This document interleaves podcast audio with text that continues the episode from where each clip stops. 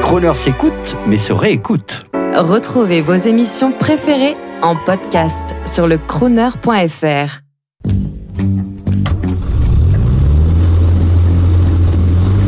Prestige, automobile et collection. 14h-18h chaque samedi, roulez élégance avec Crooner. Bonjour, Frédéric Brun pour Crooner. Nous nous sommes au Grand Palais pour la préparation du Tour Auto Optique 2000 2014. Dans ce Tour Auto Optique 2000, parmi les Jaguars, les Oscar, les Austin Healey, les Aston Martin, les Alfa Romeo, eh bien, il y a aussi une voiture française, une voiture sportive et populaire, la 4 chevaux, engagée par Crooner et par euh, le magazine Monsieur, sous les couleurs de Renault. Une 4 chevaux Renault qui est une voiture historique, ayant appartenu à, et appartenant toujours à Adrien Mag et Jean Gameau.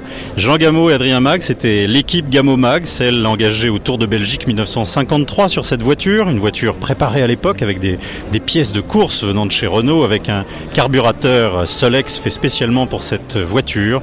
Donc ce petit moteur d'à peine 2 litres qui développe suffisamment de chevaux pour euh, permettre d'atteindre 130 km/h, une vitesse absolument inouïe pour l'époque, comme le rappelait très récemment Adrien Mag, qui sur la route dans les années 50, au volant de cette 4 chevaux Renault, qui est de 1953, arrivait à dépasser des 15 tractions avant la reine de la route.